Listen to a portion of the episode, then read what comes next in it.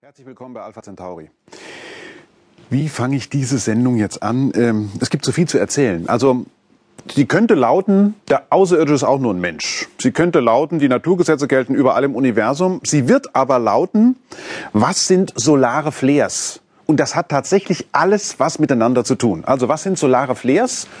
Äh, Solar heißt, es hat was mit der Sonne zu tun. Und Flares, das ist ein ja, wie soll man sagen, eingedeutschtes englisches Wort, ja, nämlich die Mehrzahl von Ausbrüchen. Ja.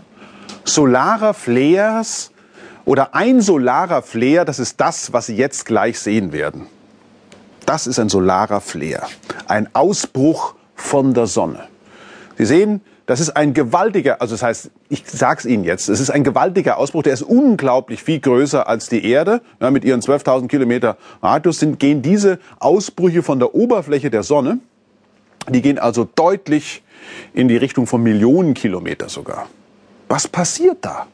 Was ist das? Wieso soll es das überhaupt interessieren, was sich da abspielt an der Sonne?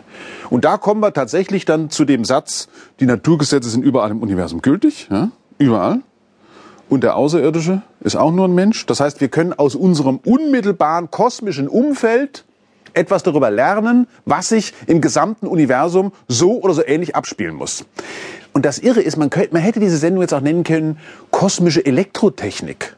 Denn jetzt wird es darum gehen, Spannungen abfallen zu lassen, Ströme fließen zu lassen, Magnetfelder zu induzieren, Leiter zu erhitzen und Glühlampen sozusagen äh, zum Leuchten zu bringen.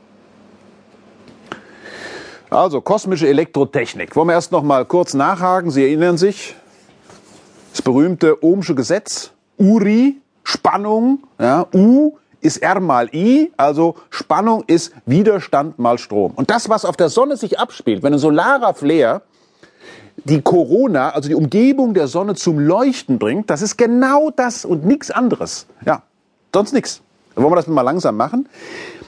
Das heißt, ich will es nur noch mal sagen, nur dass es klar ist. Die Gesetze der Elektrodynamik, der, die wir in der Elektrotechnik ja umsetzen, die gelten überall im Universum. Ein Elektron, ja, das also eben noch in ihrem Kupferkabel in der Wand für den Transport des elektrischen Stromes zuständig ist, damit Sie mich überhaupt sehen können, ja, dem Elektron ist es völlig egal, ob es in dem Kupferkabel ist oder draußen irgendwo im All oder zum Beispiel auf der Sonne.